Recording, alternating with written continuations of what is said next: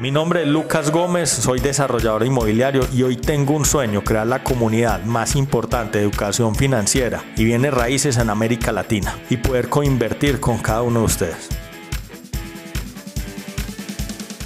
No toda inversión exitosa es una inversión inteligente y eso lo deben tener en cuenta. Y es que lo que sucede es a veces tenemos inversiones exitosas, pero la planeación no fue correcta. No lo pensamos como lo debíamos haber pensado desde un principio. Hay varios factores importantes que es tener en cuenta cuando vas a invertir, en especial en propiedad raíz. Lo primero, y esto sí es un consejo de vida, hay que perder el temor. Si quieres empezar a invertir, si quieres obtener libertad financiera, hay que tomar la decisión. La mejor manera de aprender es haciéndolo.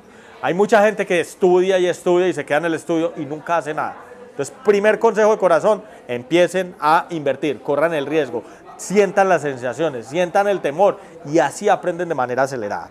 Ahora, de los factores importantes a tener si vas a hacer una inversión inteligente en bienes raíces es primero, considerar cuál es el tiempo de la inversión. Y es que no todas las inversiones son infinitas, hay que tener un panorama claro. Segundo, hay que saber cuáles son los riesgos y beneficios asociados a esa inversión. Y siempre debe haber un equilibrio, es como el mataculín en un lado están los riesgos, en otro lado, en otro lado están los beneficios. La idea es buscar el equilibrio en el cual uno se sienta tranquilo entre riesgo y beneficio. Finalmente, hay que definir el flujo de cajas, tengo la capacidad financiera para hacerlo, no la tengo, y hacer la diligencia sobre el activo. ¿Cuál es la idea de diligencia? Ver su ubicación, ver cuál es la competencia, cuál es el nicho, ver quién es el constructor, entender si tiene fiducia completa, entre otros. Si sigues esos tips, en general vas a estar haciendo una inversión inteligente en bienes raíces.